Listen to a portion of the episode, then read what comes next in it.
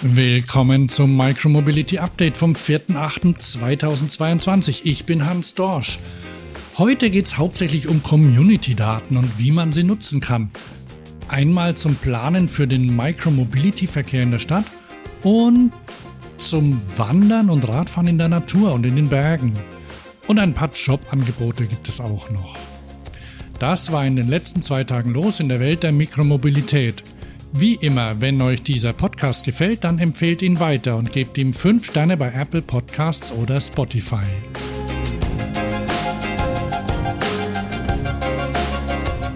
Der erste Beitrag ist schon von letzter Woche, aber da war ich ja in Urlaub. Also berichte ich heute darüber. Ich zitiere mal Henry Steinhau von emmet.io, der Plattform für datengetriebene Mobilität. Motordaten, Akkustatus, Betriebszustände, Fahrtverläufe, solche und weitere Daten erfassen, verarbeiten und senden auch Fahrräder, insbesondere E-Bikes. Was Herstellende und Zuliefernde mit den Fahrraddaten vorhaben, berichtet Hans Dorsch auf Emmet Mobility. Richtig. Ich habe für Emmet mal nachrecherchiert, welche Daten man mit aktuellen E-Bikes sammeln kann und ob man damit vielleicht die Stadtplanung in der eigenen Stadt unterstützen kann. Der Artikel heißt mit smarten E-Bikes Daten für die Stadtplanung sammeln. Draufgekommen bin ich über das Kopenhagen Wheel, falls sich noch jemand erinnert. Es wurde am MIT entwickelt und 2009 auf der Klimakonferenz in Kopenhagen vorgestellt. Es war ein Hinterrad für ein Fahrrad mit einer großen roten Narbe drin. In der war ein Elektromotor inklusive Akku und jeder Menge Sensoren für Drehmoment, Geschwindigkeits- und Ortsdaten, CO2, Stickoxide, Lärm, Luftfeuchtigkeit und Temperatur. Die Idee war, die Menschen in Kopenhagen sollten sich diese Narbe in ihre Fahrräder bauen, also das komplette Hinterrad mit der Narbe, und damit helfen, die Stadt zur ersten klimaneutralen Hauptstadt der Welt zu machen. Ich zitiere mal aus der Vision. Wenn Radfahrerinnen und Radfahrer Daten zur Luftqualität sammeln und weitergeben, wird das Fahrrad zu mehr als einem sauberen Verkehrsmittel. Es eröffnet den Bürgerinnen und Bürgern eine weitere Möglichkeit, sich an der Pflege und an der Erhaltung öffentlicher Ressourcen zu beteiligen. Ich spoilere hier schon mal, das Kopenhagen Wheel wurde in nicht sehr vielen Rädern verbaut. Aber aus dem Projekt ist eine Firma entstanden, die Super Pedestrian heißt und heute E-Scooter und ziemlich viele Techniken rund um den E-Scooter entwickelt. Und sich auf die Fahnen geschrieben hat, nachhaltige Fortbewegung zu schaffen. Das haben sie mir erzählt, als ich mit ihnen gesprochen habe. Und ich habe mit noch mehr Leuten gesprochen.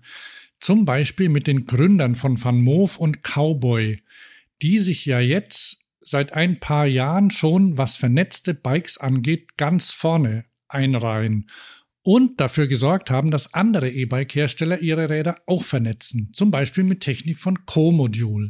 Auch da habe ich mit jemandem gesprochen. Ich habe sie gefragt, ob und wie ich Daten, die ich produziere, an Städte und Kommunen spenden kann. Und ich habe mit Stadtplanern gesprochen, ob sie die Daten überhaupt gebrauchen können. Tatsächlich ist es so, dass im Moment noch nicht so einfach ist, Daten, die man produziert, auch freizugeben.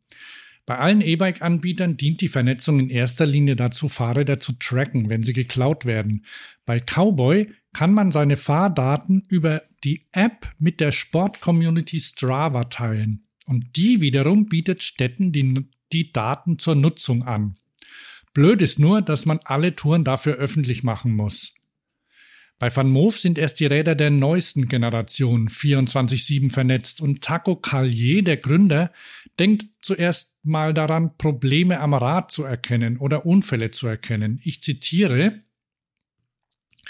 wir können die Geschwindigkeit und alle Sensordaten überwachen. Darauf setzen wir eine KI-Schicht auf, um Wartungsarbeiten, Fahrraddiebstähle und Unfälle vorherzusagen. Die werden wir dann an die NutzerInnen weitergeben. Ich habe auch bei Städten und Planern nachgefragt, ob die diese Daten überhaupt haben wollen. Und sie würden sich tatsächlich über privat gesammelte Daten freuen und haben auch, zum Beispiel in Stuttgart, konkrete Ideen, wie sie die nutzen können. Zum Beispiel, wenn Menschen morgens durch die Fußgängerzone zur Arbeit fahren, weil es dann erlaubt ist, zum Beispiel bis 9 Uhr oder so und abends auf einem anderen Weg zurück, weil dann die Läden noch offen sind und man nicht durchfahren darf. Diese Routen könnte die Stadt auswerten und dann dort Radwege ausbauen, genau an den Stellen, an denen sie viele Zweiradbewegungen feststellt. Zum Schluss kurz ein Ergebnis. Im Moment ist noch Eigeninitiative gefragt, wenn man Daten teilen will. Aber die Hersteller sind offen für die Zusammenarbeit und es könnte sich durchaus einiges ergeben. Den Link zum ganzen Artikel findet ihr natürlich in den Show Notes.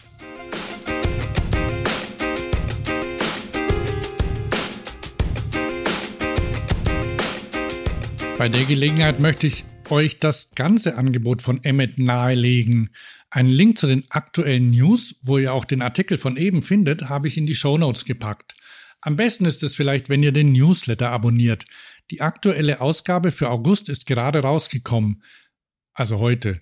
Da geht es neben den E-Bikes zur Stadtplanung um Daten zur Mobilität, Fernverkehre in Deutschland vor Corona 2022 und seit dem 9-Euro-Ticket – dann geht es darum, wie autonome Drohnen lernen, auf engstem Raum unfallfrei zu navigieren.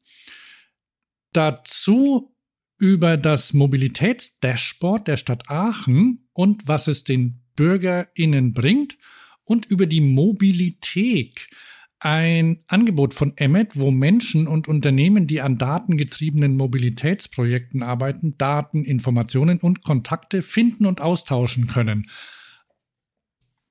Anmelden könnt ihr euch auf der Website von emmet.io immer ganz unten.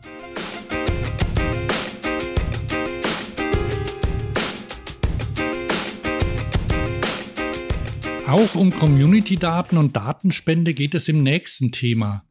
Eben habe ich ja über Daten für die Verkehrsplanung für das Fahrrad in der Stadt gesprochen, aber das Tolle am Fahrrad oder am E-Bike ist ja, dass es gleichzeitig eines der schönsten Mittel ist, die Natur zu entdecken. Und um Touren in der Natur zu finden und zu planen, nutzen ziemlich viele Menschen Komoot. Im Web oder als App auf dem Smartphone. An dieser Stelle eine Offenlegung. Ich arbeite ziemlich regelmäßig für Komoot und bin deshalb möglicherweise nicht ganz objektiv. Aber gestern hat Komoot eine Neuigkeit vorgestellt und die will ich euch nicht vorenthalten. Im Routenplaner unter komoot.com oder komoot.de gibt es jetzt eine ziemlich coole Neuerung. Sie heißt Trail View und ist so etwas wie Google Street View zum Wandern, Radfahren und Mountainbiken. Ich zitiere mal von mtbnews.de. Komoot hat etwas Neues. Für das Feature Trail View hat Komoot 15 Millionen Fotos seiner Nutzerinnen und Nutzer gescannt und zeigt euch in der Karte der Browser-Version aussagekräftige Bilder der Trails genau dort, wo sie entstanden sind. So wird es möglich, schon bei der Routenplanung einen plastischen Eindruck von Trails und Gelände zu bekommen. Wenn ihr Komoot kennt, dann wisst ihr wahrscheinlich, dass die Nutzerinnen und Nutzer, während sie zum Beispiel mit der Komoot-App Touren aufzeichnen, auch Fotos machen und diese der Community zur Verfügung stellen. Selfies vor der tollen Aussicht, den besten Picknickplatz oder eine Burgruine am Weg, aber auch Fotos von den Wegen, auf denen sie unterwegs waren.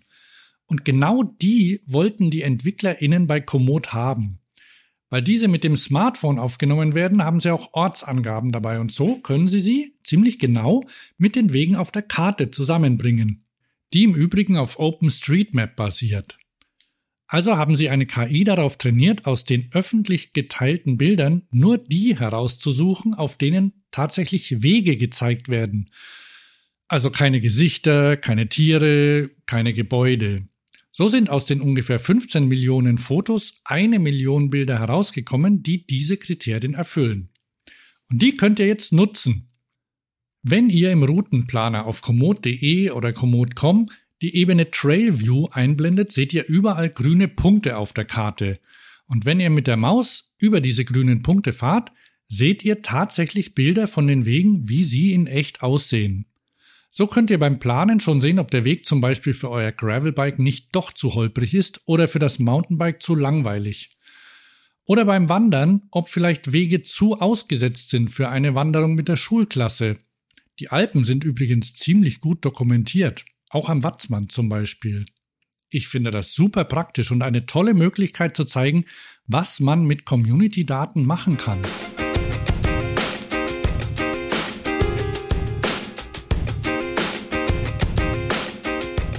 So, nach den Ferien ist vor dem neuen Job, deshalb habe ich mich ein wenig auf dem Jobmarkt umgeschaut und ein paar Tipps für euch gefunden. Die ersten habe ich aus dem Newsletter von micromobility.io herausgesucht. Wenn ihr den noch nicht abonniert habt, macht das. Der Link zum Newsletter und zu den Jobs ist in den Show Notes. Hier also die Jobs. Dance, der Anbieter von E-Bikes und E-Mopeds in Berlin, sucht zum Beispiel eine oder einen Software Engineering Lead und eine oder einen Electronic Engineer. Dazu gibt's noch Jobs in Operations in anderen Städten wie Wien und München. Auch in München sucht die Govex Group, die ihr vielleicht von der E-Schwalbe kennt, einen oder eine International Sales Manager E-Mobility, Focus, Sharing und Delivery. In Köln oder Siegen könnt ihr bei Inverse einsteigen, dem Anbieter für SaaS, Cloud und IoT für Sharing-Lösungen. Der sucht Product Manager New Mobility und Senior Project Manager Product Development.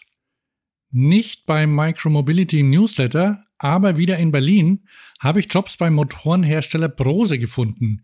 Der entwickelt und produziert nämlich dort. Deshalb gibt es praktisch jede Art von Job für alle, die mit Micromobility arbeiten wollen. Ich greife nur mal drei raus. Teamleiter in Softwareentwicklung E-Bike, Produktionsmitarbeiter in und Werkscontrollerin. Falls immer noch nichts für euch dabei ist, schaut doch mal auf den Jobseiten von velobis.de oder mtbnews.de vorbei. Alle Links findet ihr in den Show Notes. Und wenn ihr offene Jobs habt, her damit. Schickt mir eine E-Mail an info at micromobilityupdate.com. So, das war's für heute. Ich bin Hans Dorsch und wir hören uns wieder in der nächsten Folge. Und nochmal zur Erinnerung, liked und subscribed, also gebt dem Podcast 5 Sterne bei Apple Podcasts und Spotify. Und falls ihr noch nicht habt, abonniert ihn, damit die nächste Folge automatisch in eurem Eingang landet.